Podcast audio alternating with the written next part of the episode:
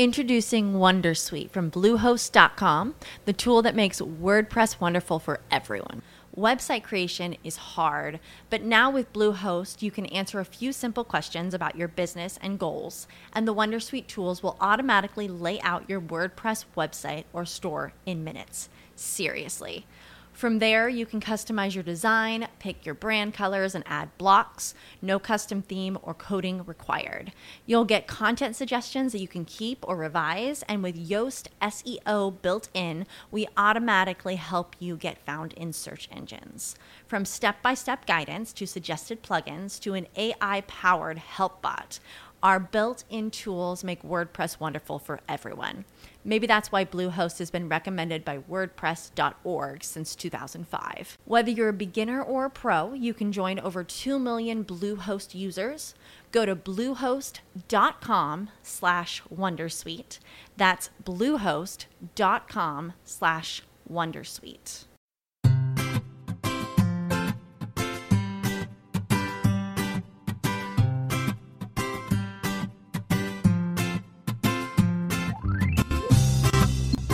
Bienvenidos al capítulo 64 de Perspectiva, un podcast de estrategia empresarial donde analizamos cada semana todas las decisiones y estrategias de las empresas que nos rodean. En el programa de hoy conoceremos la historia de Chupa Chups, una empresa que a partir de la unión de un palo a un caramelo ha hecho historia en el mundo de las golosinas. En las píldoras de la semana comentaremos la propuesta de Walmart a sus empleados, una nueva vuelta de tuerca en la eficiencia de la logística. Conoceremos qué hacen las grandes inmobiliarias para encontrar chollos en las grandes ciudades y analizaremos la estrategia de las aerolíneas que están metidas en el segmento low cost. Si eres de los que te gusta estar informado, no lo dudes, sube el volumen y acompáñame. Yo soy David Isasi y hoy es 4 de junio de 2017. ¡Comenzamos!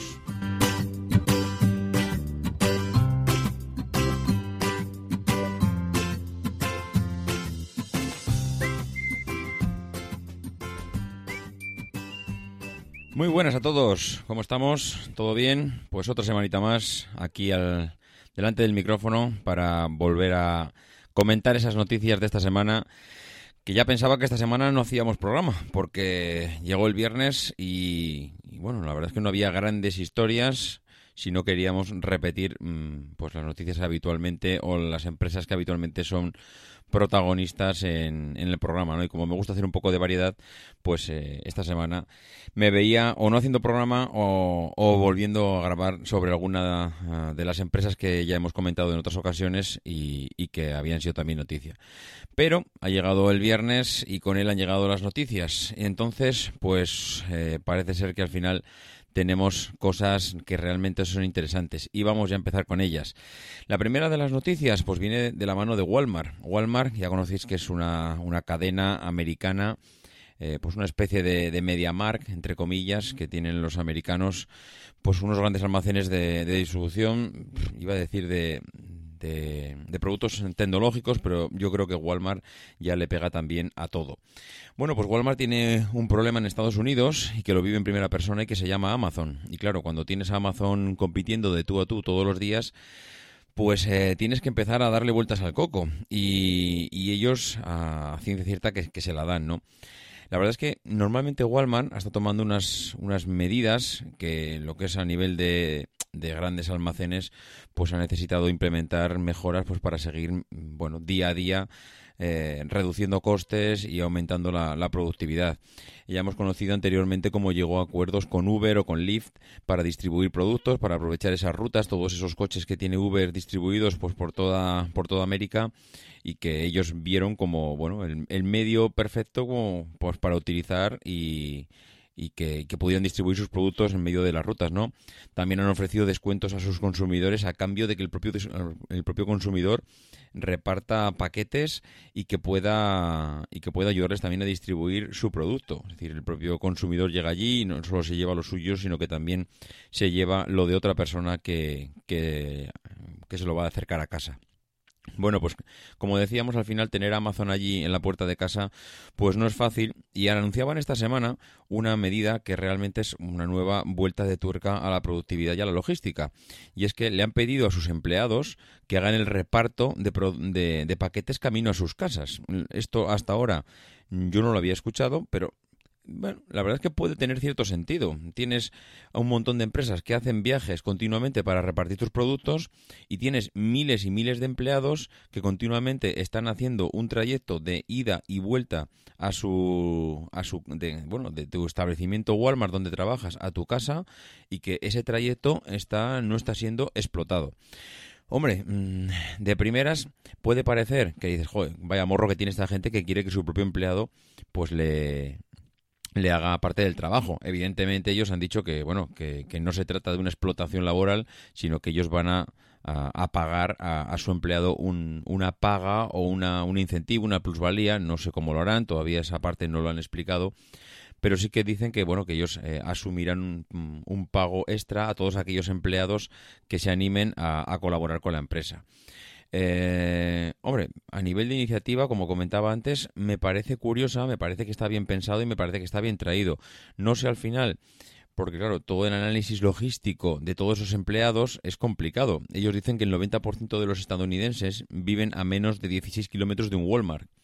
Por eso dicen que, claro, que a nivel eh, estratégico su posición es inmejorable, porque esto Amazon no lo podría hacer. En cambio, ellos, al tener todas las tiendas eh, y toda la distribución que tienen en todos sus supermercados, pues al final dicen, oye, pues mi centro logístico y que, bueno, y que es el centro donde muchos de los empleados desarrollan su trabajo laboral todos los días, Dice, al final toda esa gente llega un momento del día en que se marchan y si trabajan 100 personas allí, son 100 viajes que estoy aprovechando y que estoy ahorrando menos costes.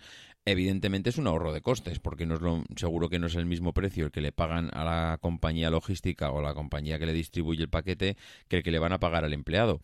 Entonces, mm, seguramente hay un buen pellizco ahí en cuanto a en cuanto a ahorro y en cuanto a productividad. Si además, como dicen ellos, hay mucha gente que, que, se solapa en las rutas, porque al final seguramente tienes un montón de gente viviendo cerca de un supermercado, un supermercado, un gran almacén en este caso, y que tienes posibilidad de hacer combinaciones de rutas para optimizar el tiempo, si esto lo llegan a desarrollar eh, con un software y con un la verdad es que hasta ahora, o sea, no sé cuál es la idea, la idea si la sé, me refiero, no sé cómo lo piensan implementar. No sé si esto es una idea de dejo un montón de paquetes a la salida y todo el que quiera que coja, ellos dicen un máximo de 10, pero bueno, esto será cuestión de ir depurando, que coja un paquete en función de la ruta que vaya a hacer a su casa, si le viene bien o si le viene mal, y se lo lleve, o realmente eh, esto va a estar gestionado a futuro mediante un software que optimice las rutas de todos aquellos empleados que quieran colaborar. Bueno, ellos lo están probando en más de 4.000 eh, establecimientos en Estados Unidos, solo llevan un mes de pruebas. Mm, de momento es ya veremos lo que hacemos con esto, pero bueno, pues no deja de ser una nueva vuelta de tuerca a la logística que tan eh, de moda está últimamente y que bueno, pues que al final todas las empresas buscan optimizar costes y, y los recursos que tienen. Cada uno lucha con sus armas. Ellos tienen miles y miles de empleados y miles y miles de de tiendas por todo el por toda la geografía americana eso por ejemplo no lo tiene Amazon. Oye pues mm, tendrás que aprovechar lo que no tiene tu competidor no Yo creo que todo el mundo que más o menos escucha las noticias estará más o menos al corriente de que parece ser que eh, el sector inmobiliario está nuevamente en alza. Quien más, quien menos, eh, yo creo que ha podido escuchar que el número de pisos que hay, el stock de pisos que hay en España, pues está empezando a bajar. Eso no quiere decir que, estén todos los pisos vendidos, ni mucho menos. El stock de, pisos construidos en España vacíos era auténticamente bestial. Poco a poco está disminuyendo y, esto, pues bueno, hace que, cada vez se empiece a animar un poquito más el, el, tema de la, el tema de la construcción nuevamente en España. ¿Qué está, ¿Qué está pasando? Pues que al final el negocio del ladrillo y de la venta inmobiliaria pues tiene un, un, movimiento que mucha gente le atrae para hacer negocio. Y, y, una de este, y una parte de este sector es, son todas aquellas empresas que buscan pues pisos para comprar y, y, bueno y que si la zona realmente está en alza pues hacen una reforma integral del edificio y a partir de ahí pues lo reforman eh, o sea perdón lo, lo venden eh, pues de alquiler o, o pisos completamente nuevos etcétera es curioso porque salía en la vanguardia esta semana una noticia diciendo que hay empresas que se dedican eh, a buscar edificios eh, que realmente se puedan restaurar y que realmente se pueda eh, bueno, hacer negocio de ellos. ¿Cómo se hace ese negocio? Bueno, pues son auténticos buscadores de edificios de un solo propietario que es importante recalcar esto, son eh, fincas viejas eh, que, se, que las quieren convertir en promociones de alto standing porque es un negocio que funciona, pero claro, no les interesa que el propietario sean eh, yo qué sé, una familia, por ejemplo. ¿Por qué no interesa una familia? Porque en el momento que tienes que poner de acuerdo a, dos, tres, cuatro, cinco personas, es imposible. Es imposible que, bueno, no es que sea imposible, pero son acuerdos o negociaciones que se prolongan en el tiempo y eso a estas empresas no les interesa. Les interesa encontrar los chollos, ¿no? Recuerdo eh, que cuando estuvo aquí José Luis eh, Benito de True Value, nos decía que los fondos de inversión, o particularmente el suyo, mm, para que el negocio sea rentable del fondo de inversión y produzca esa rentabilidad tan alta, lo que hay que hacer es buscar los chollos. Nadie da duros a cuatro pesetas, como se solía decir antiguamente, y lo que tienes que hacer es investigar y tienes que estudiar mucho esas pequeñas empresas que tienen ese potencial, invertir cuando realmente son unos desconocidos para sacar el máximo rendimiento. Bueno, las operaciones rentables evidentemente no se anuncian en Internet, tienes que salir a buscarlas y ellos hacen, eh, me refiero a ellos, a esta empresa que se dedica a esa compra de esas viviendas, hacen precisamente eso, ¿no? Lo que hacen es patearse todas las calles, se, se fijan en las fincas que están más envejecidas, que parecen que no, tienen, no están habitadas, y se meten dentro de la vivienda perdón, dentro del edificio, llaman, otra, uno de los vecinos le abre y preguntan por ese, por ese inquilino. Preguntan, oye, el del cuarto izquierda vive aquí. Y entonces empiezan a informar, pues mira, no hace tiempo que no vienen, son una familia, son unos abuelos que que tenían el piso aquí como inversión, pero se hicieron muy mayores, ahora mismo viven en, mm, yo que sé, me lo invento, en Zaragoza y han dejado de venir. Y bueno, pues se empiezan a interesar por ellos, buscan, van al, catras, al catastro, buscan información de, de esas personas y lo que hacen es localizarlos y entonces intentan hacer la compra.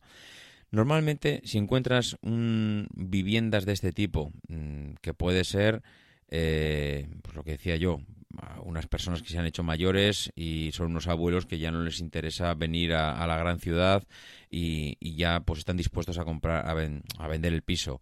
Eh, gente que igual yo qué sé le tocó una herencia y no ni siquiera ha hecho nada con el piso. Bueno ahí tienes posibles compradores o posibles vendedores que en ese momento no van a buscar especular con la venta y es posible que saques un precio bastante, bastante competitivo. Claro, cuanto más competitivo sea el precio, más va a ser el margen que tú vas a sacar en la venta. Claro, la venta, mm, lo más seguro que sea a un fondo de inversión. Esto es lo que se llaman edificios recalentados, edificios que tú mm, compras el, tú compras el edificio, pero para el edificio o para luego venderlo.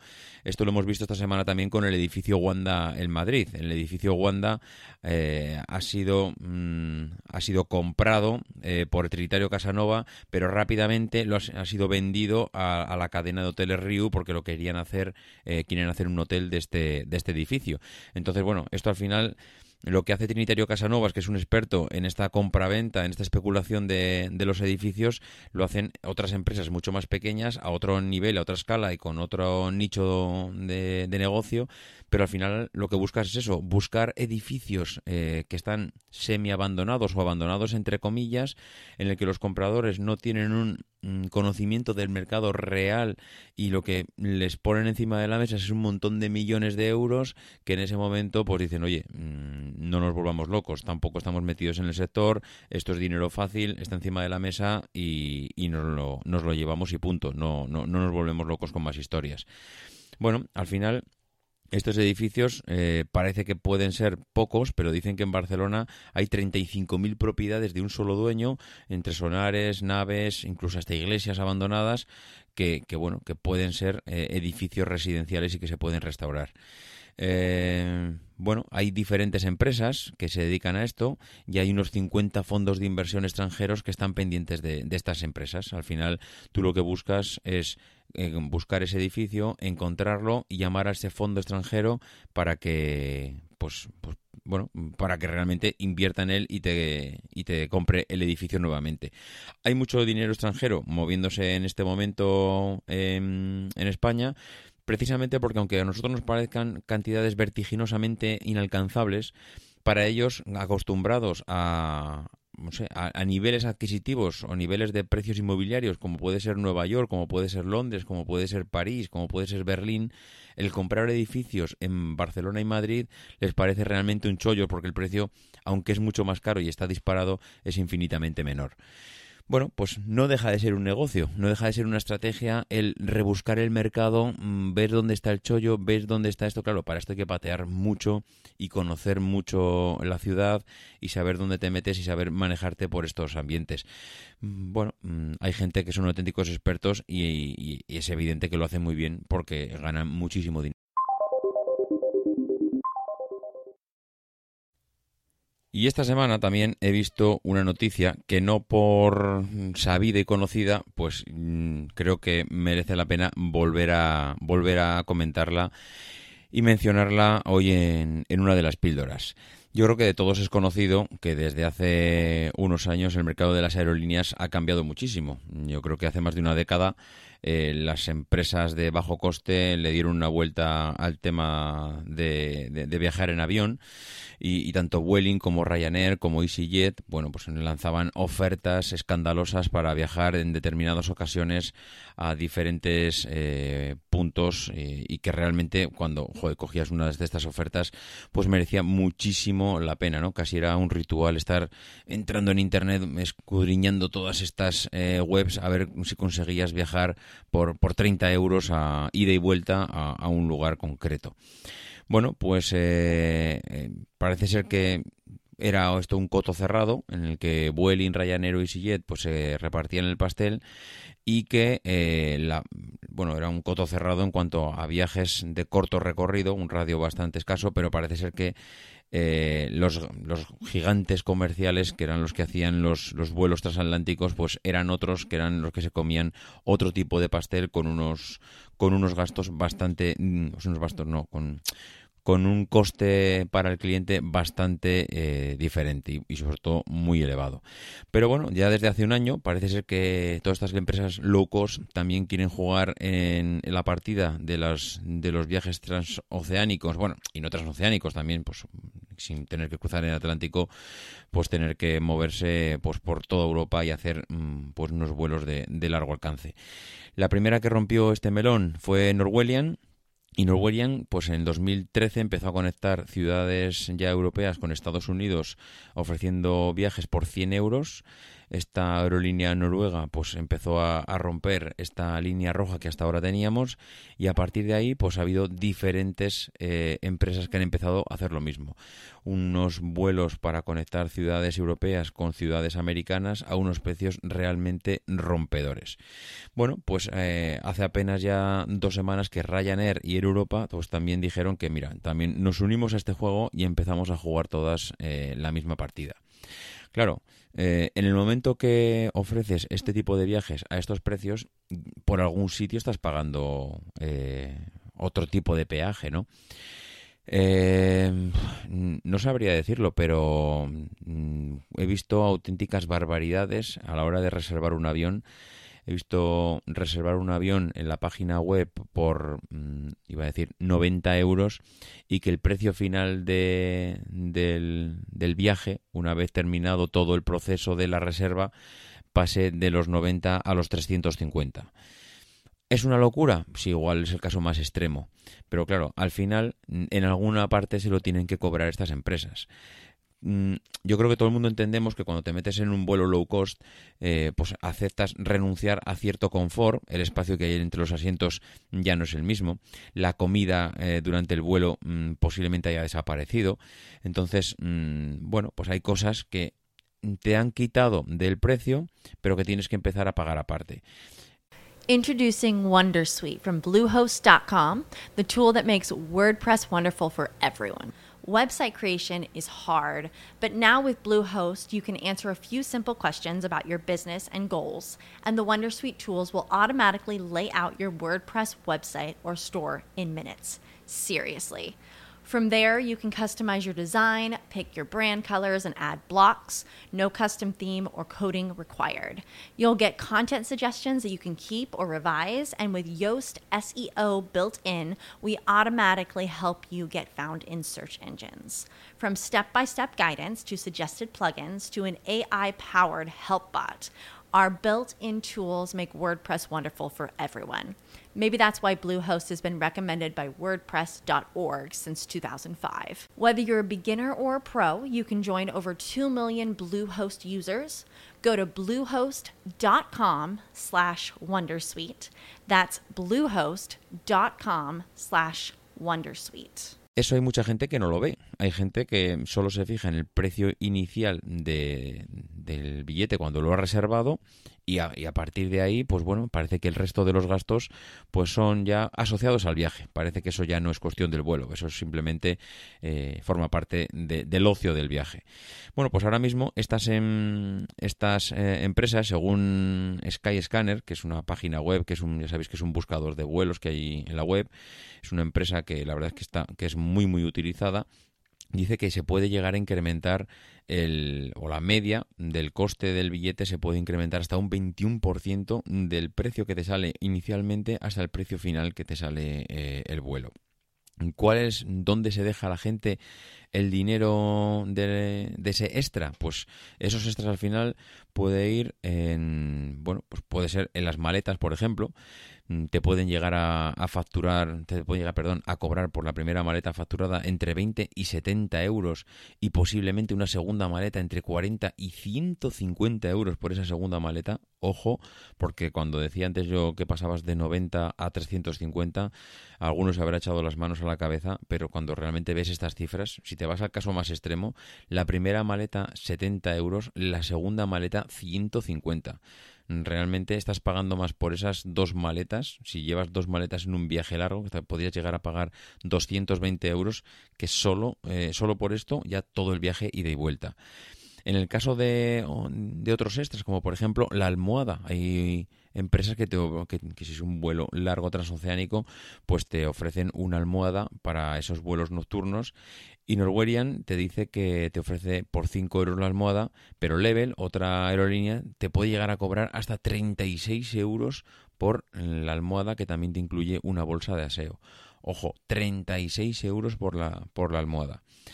Otra cosa que te suelen cobrar y es muy habitual es el elegir asiento. Ya sabes que si no eliges asiento, pues la aerolínea te, te ofrece una, una, plaza del vuelo al azar y si quieres elegir asiento, pues te cuesta entre 15 y 35 euros el asiento. ¿Dónde más le sacan partido? Pues la comida y la bebida.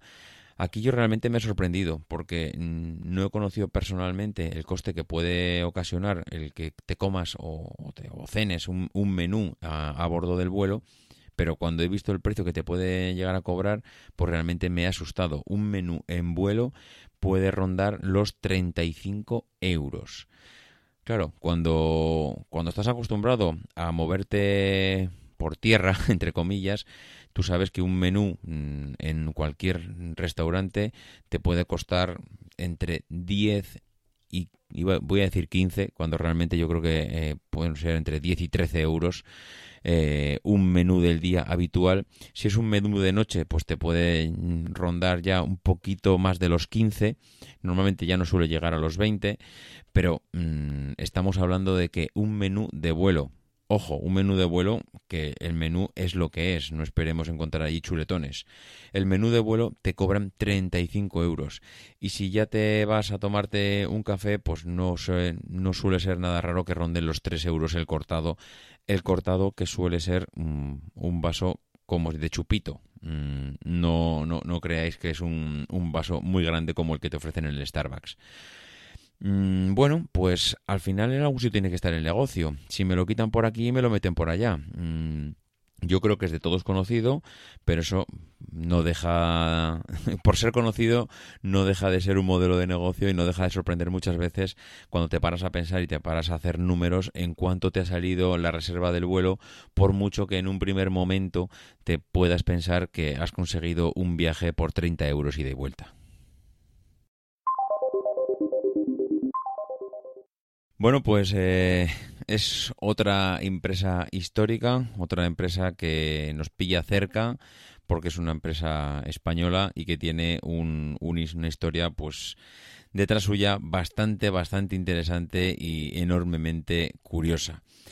Gracias a la experiencia que, había adquirido pues eh, su fundador, de, su padre como de su abuelo, que eran ya empresarios y que tenían ya experiencia en negocios relacionados con la pastelería y la confitería, Enrique Bernat, Bernat seguiría eh, pues la senda de, todos los antepasados, ¿no? Supo eh, seguir pues toda la tradición familiar y que y, bueno la verdad es que no solo supo eh, seguir la tradición familiar sino que volvió a escribir mm, pues la historia de su vida marcada alrededor de, esta marca.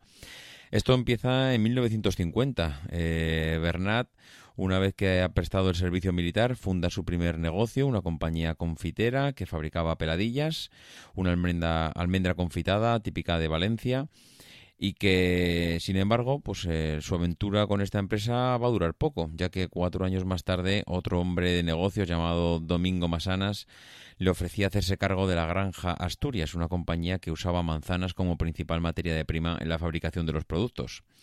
Sin embargo, teniendo en cuenta que en esencia la confitería era lo suyo y que en buena parte de, de su cabeza pues vivía eh, pensando en esto, a mediados de los 50 empieza a vislumbrar la posibilidad de crear algo como lo que algo que, fuese diferente, ¿no? Que digo, esto no se le ha ocurrido a nadie, esto va a ser algo mío y, lo que hoy conocemos como un emprendedor, pues es lo que en su momento eh, es lo que empezó a hacer, ¿no? Algo diferente y montar su propio negocio. Después de observar a los chavales de, de, la zona, los principales consumidores de golosinas, como son siempre los críos, pues se dio cuenta de que los caramelos que se hacían entonces realmente pues no estaban pensados para los chavales. El hecho de que no les cupieran bien en la boca, que además por su particular forma de consumir las golosinas resultaban siempre untados en dulce eh, pues por todas partes, pues eh, hizo que Bernard se diera cuenta de que la idea de ponerle un palo al producto pues no era descabellada y que podría funcionar. Ya veis, eh, simplemente coger un producto ya existente, algo en el mercado, algo que ya lo conoce todo el mundo, le añades algo tan sencillo como ponerle un palo y a partir de ahí has creado una empresa que se conoce y que sigue con un producto vigente hasta nuestros días. Bueno, pues en 1958 empezó a escribirse la historia de la empresa y con un nombre que tiene también su origen, ¿no? Que sabiendo que ya había hecho lo más difícil, que era encontrar la idea, necesitaba crear algo único y novedoso. No eran pocos los desafíos que tenía por delante y, además, bueno, él tenía planes ambiciosos para el producto que acababa de, acaba de pensar y que él quería convertir la marca pues realmente en un imperio de caramelos con palo que fuera tan grande como el que él tenía en mente siempre, que era Coca-Cola. Para él Coca-Cola era pues eh, el objetivo. Él quería crear su Coca-Cola eh, en el mundo de los caramelos. Bueno, pues eh, a partir de ahí una de las principales cosas a las que el empresario catalán empezaría a apuntarse desde temprano sería la creación de una marca que en conjunto eh, con sus distintos elementos le permitiera internacionalizar el producto. De esta forma, eh, si bien por el hecho de ser redondo, en principio el caramelo se le había llamado gol, por esto de que bueno evocaba el balón, el que este nombre no sonara lo suficientemente atractivo hizo que la empresa recurriera a una agencia de publicidad en Barcelona que le presentó dos alternativas a, Bernat. Le dijo que le podría llamar Chups y que y le, y le sugirió otro nombre. De esta forma, la marca empieza a hacer eh, uso de este nombre, de Chups. Sin embargo, pues fue gracias a la, a la pegajosa cuña en radio que pusieron en la época, en el que varios tramos de la melodía hacía uso de la expresión chupa chups, eh, que la gente empezó a llamar el producto de esta manera. Como resultado, pues al final sería el nombre definitivo que más adelante le, puse, le pondrían a la, a la marca de la empresa. En el año 1963 eh, fue cuando el producto ya definitivamente se pasa a llamar chupachus, por influencia de la publicidad que hasta el momento obtener algo dulce para chupar, chupar, chupar como chups. Entonces, mm, ya es definitivamente en este momento cuando, cuando ellos deciden que, el nombre no va a ser solo el de la cuña, sino que va a ser el nombre de la empresa. Bueno, pues como comentábamos antes, en 1967 comienza el proceso de internacionalización de la marca, ya contando con todos los elementos que necesitaba para crear un imperio de caramelos con palo y habiéndolo ya posicionado en España, el siguiente paso, tal como él lo había pensado, era pues salir al extranjero. De esta manera, pues aprovecha la cercanía de Cataluña y Francia. La primera planta eh, que tendría la empresa fuera de España sería en Perpiñán. Eh, es una ciudad que se encuentra cerca de Cataluña, que está eh, pues bastante, eh, bastante cerca de, la frontera. sin embargo, pues esta, esta necesidad de desarrollar una presencia cada vez más importante en diferentes países y regiones se hace mucho más evidente ya hacia mediados de los 70 cuando expira la patente industrial que tenía Chupachus y comienzan a aparecer nuevos fabricantes de caramelos con palo que vendían sus productos a precios pues mucho más bajos. Claro, la marca en ese momento ve la necesidad de salir de aquí porque si no aquí la competencia a, a un precio mucho más bajo le está empezando a asfixiar. Entonces, la marca se convierte en una de las primeras empresas españolas en internacionalizarse al exportar gran parte de la producción local a otras regiones y abrir nuevas plantas en otros países. Como resultado de esto, pues el imperio que había montado Bernard empieza a tomar forma, en tanto que Chupachus pronto empieza a inundar los mercados internacionales con cientos de sabores, presentaciones, etcétera. Y eh, tomando en cuenta mm, pues lo que le gusta a cada uno de los países, consigue desarrollar una variedad de sabores con los que mm, a lo largo de la historia ha sabido eh, adaptarse pues a las exigencias de cada cultura. Al final, no es lo mismo presentar un producto en México que presentarlo en España ni que presentarlo en Alemania. Al final, en cada país los sabores son diferentes y las personas están eh, acostumbradas a ciertos gustos que, necesitan o que les gusta mm, hasta en los caramelos. Todos conocemos que en México los caramelos llevan picante porque les gustan tantísimo el picante que es que no se concibe un producto que no lleve picante. Aquí en cambio, si nos pondrían un caramelo con picante, pues vamos, nos parecería una aberración. Pero bueno, ellos supieron adaptarse a esta necesidad cultural en cada país. En 1988 el logotipo había tenido desde sus orígenes dos fuentes de letra distintas, una para Chupa y otra para Chups, hasta que en la década de los 80 hizo, se hizo una redefinición de la marca y se unificó la tipografía de las dos palabras, conservando el estilo inicial influenciado nuevamente por Coca-Cola. Letras gruesas formadas por líneas dinámicas, tratando de transmitir diversión, positivismo, juventud. Bueno, pues en este sentido es clara la influencia eh, del consumo que asociaba la felicidad y el éxito de la vida al simple acto de, comer y de tener algo, ¿no? En el, 80, en el año 88 la empresa alcanza 20 millones de unidades vendidas en todo el mundo. Y además es un, es un hito curioso porque es el año en el que años antes, perdón, había ah, llegado a Japón, cosa que en aquella época para una empresa española era pues un hito digno de reseñar. Hechos curiosos de, de la marca.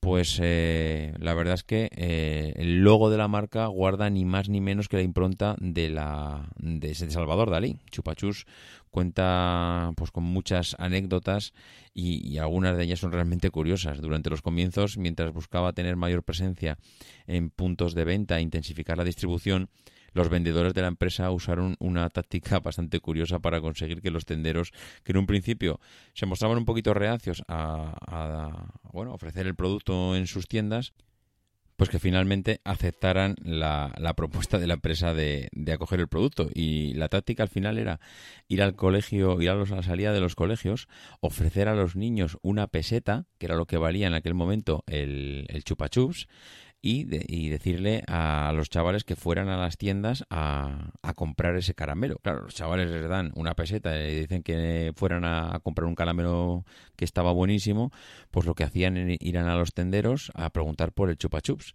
¿Qué pasa? Pues que cuando iban ahí el tendero no lo tenía, pues eh, claro, se quedaba un poco sorprendido que había varios chavales preguntando por un producto que ellos no podían ofrecer. Entonces, claro, al final, ¿qué, tuvieron que hacer? Pues cuando llegaba el carro de chupachus para repartir, no les quedaba otra que adquirir ese producto para ofrecerlo a las tiendas, visto la demanda que, habían tenido con los niños de, de la zona, ¿no? La verdad es que curioso la, estratagema de, de, darle dinero a los niños para que fueran a, preguntar por el producto y, y así pues, mm, digamos, manipular la demanda real del mercado para que la gente, para que los tenderos de las tiendas les, les distribuyeran el, el producto.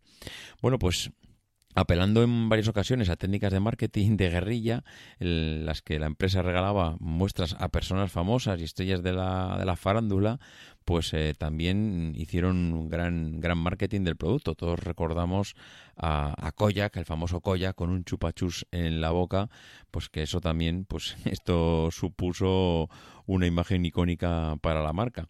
Y además del auge que habían logrado, la marca en el mercado, en el mercado español también tuvieron un auge eh, en el mercado ruso, que país donde de hecho hoy la marca cuenta con dos eh, de un total de los ocho centros de producción que tiene y en 1995 Chupachú se convierte en el primer caramelo con palo consumido en el espacio durante la estancia de la estación Mir. Los astronautas rusos tuvieron la oportunidad de saborear algunas de estas golosinas. Y como prueba de que tanto los caramelos chupachus como el logo indudablemente son un icono del siglo XX, pues el Museo de Arte Moderno de Nueva York ha incluido la marca en la exposición llamada Obras Maestras Industriales. En la actualidad, pues a pesar de la fama y la popularidad de la empresa, pues eh, también pasó por sus años, eh, años malos. Y después de 40 años y de haber convertido la marca en el nombre bajo el cual se empezaron a conocer los caramelos con palo en muchos lugares del mundo, durante los primeros años del siglo XXI las ventas de los productos bajaron como consecuencia de la competitividad y la reducción de costes y, bueno, pues toda la, la producción en masa y, bueno, pues empezaron a sobrevenir grandes pérdidas para la empresa. De esta manera, en el año 2006, tres años después de la muerte de Enric Bernat, la compañía italo-holandesa Perfetti eh, pues llegaría a un acuerdo con los herederos del imperio de Chupachus para hacerse con la mayor parte de los derechos de la empresa. Bueno, pues esta ha sido la historia de, de Chupachus, una empresa que, como decía al principio, es casi imposible que nadie conozca, que no haya probado alguna vez y que, y que no identifique cuando entra alguna tienda. Y es difícil entrar a una tienda hoy en día y no encontrar el producto en, en las estanterías. Bueno, pues eh, hasta aquí hemos llegado esta semana. Como recordaba la semana pasada, teníamos pendiente el sorteo del eh, de los auriculares y esta semana sí, esta semana ya tenemos un ganador. El ganador ha sido eh, una de las personas que se inscribió en el concurso en el grupo de Telegram. Se llama Pinky el Parato y mm, lo que le digo y lo que le he dicho por, eh, por Telegram, que se ponga en contacto por privado conmigo para hacerle llegar los auriculares. Espero que no me pase con otras ocasiones que al final no se ponían en contacto conmigo y tuve que volver a realizar el el sorteo. Bueno, pues terminaremos agradeciendo como todas las semanas a los que habéis hecho alguna reseña en iTunes, a Pelos Dom, a Kinos 1234, a Just Total, Nan 0507 y a Kinnet.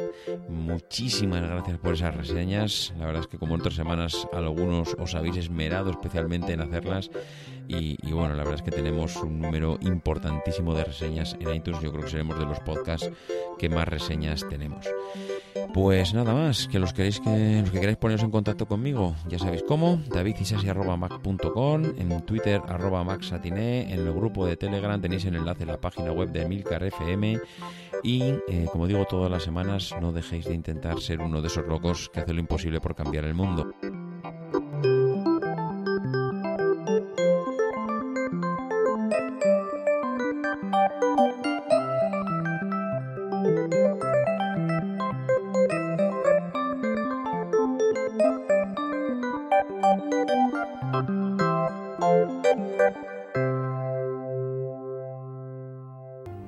People who are crazy enough to think they can change the world are the ones who do.